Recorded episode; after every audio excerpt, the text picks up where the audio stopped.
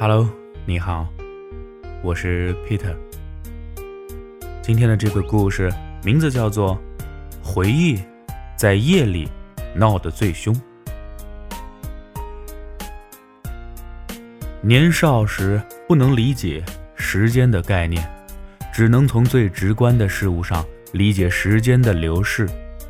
例如，刚刚买的一袋盐，在某一天看到时，竟然少了一半。刚刚点的蜡烛，一直注视着，仿佛静止不动。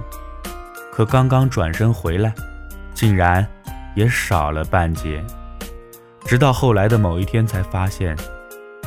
以前，天天在我生活里的人，不觉中，竟要一年甚至几年才能相见。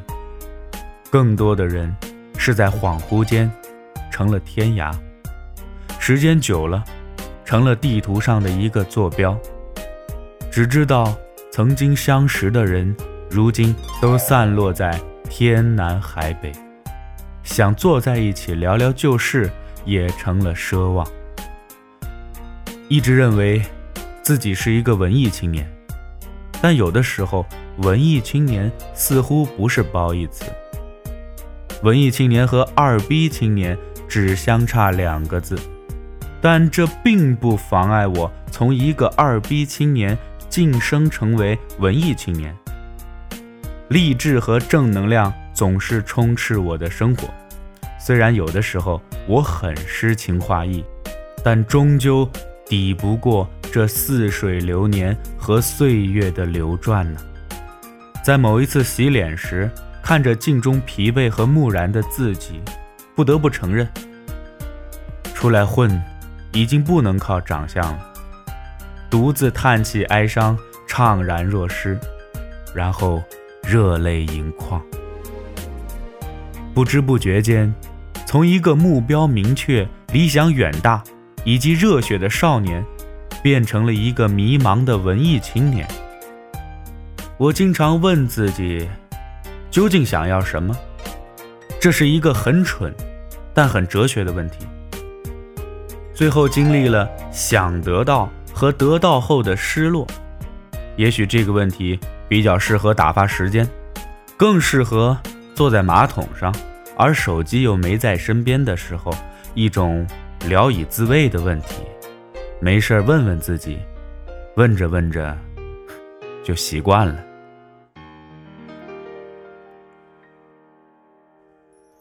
我呢，喜欢安逸，又热爱冒险，是一个不折不扣的矛盾综合体。有时候也想问自己是什么星座的，人格怎么这么分裂？无论我曾经多么英俊潇洒。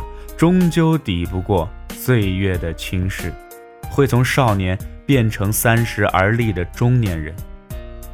在没有准备好一切的时候，必须上战场，顶着日益丰满的肚子，颤颤巍巍的迎向新生活。这或许就是一开始注定好的结局吧。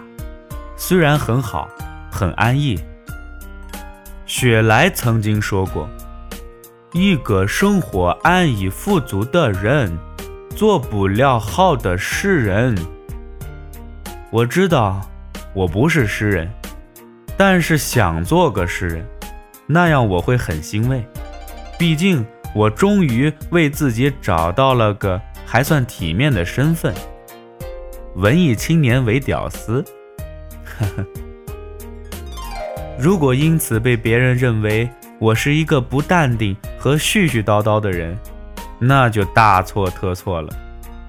就像我说的，我喜欢回忆，但更喜欢给别人创造回忆。当更多的人若干年后的回忆里都有我，那一定是一件非常文艺的事儿。回忆，只是我回忆里的一部分。这句话很哲学，似是而非。我认为这是诗人应该具备的，虽然我还差那么一点点，但总能骗到一些傻孩子。生活已经开始，回不去的是我们。愿梦想永在，踏歌长行。